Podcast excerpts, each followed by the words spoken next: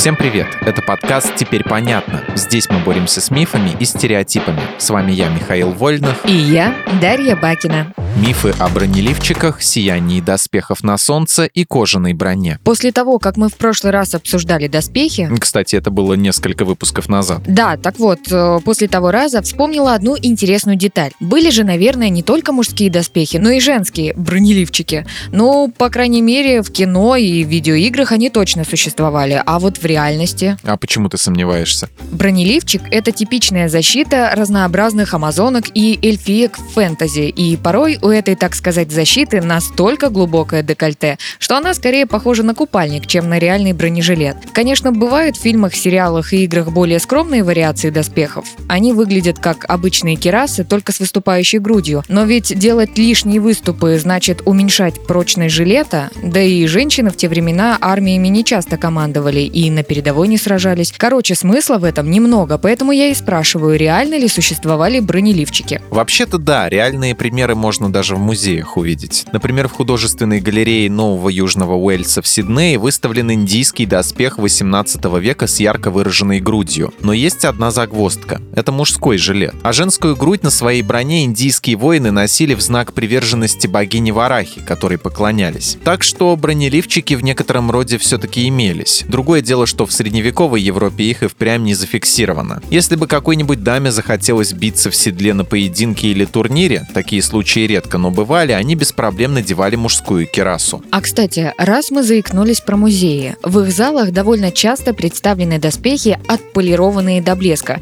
Да и вообще, когда мы хотим подчеркнуть или высмеять чье-то благородство и высокие моральные принципы, то называем такого человека рыцарем в сияющих доспехах. Неужели и в средние века мужчины начищали свою броню до блеска?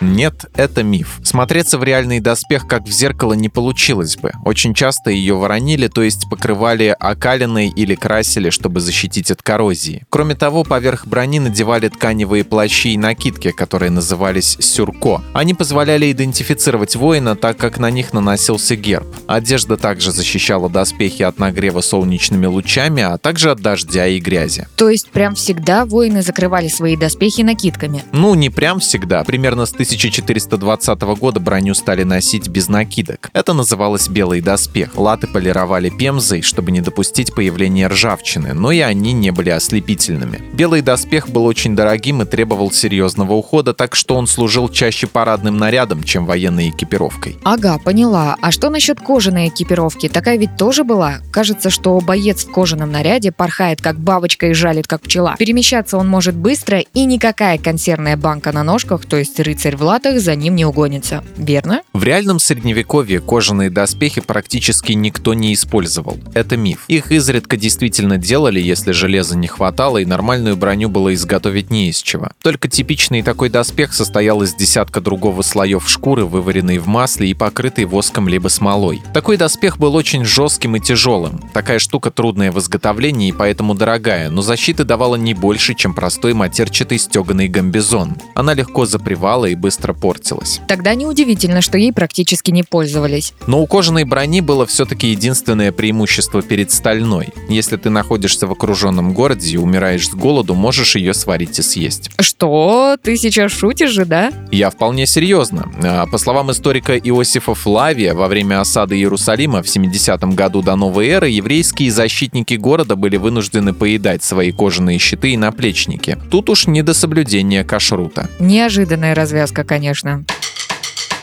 В этом выпуске мы использовали материал Дмитрия Сашко и благодарим автора за классное разоблачение популярных мифов. Полная версия текста на сайте Лайфхакера. Подписывайтесь на подкаст «Теперь понятно» на всех платформах, чтобы не пропустить новые эпизоды. Ставьте ему лайки и звездочки. Это помогает узнать о нас новым слушателям. Свои впечатления о выпуске оставляйте в комментариях или отзывах в приложении. А еще в описании вы найдете ссылку на наш опрос. Пройдите его, чтобы мы могли лучше узнать о вас, ваших предпочтениях и стать еще лучше. И помните, что новая порция разоблачений уже на подходе.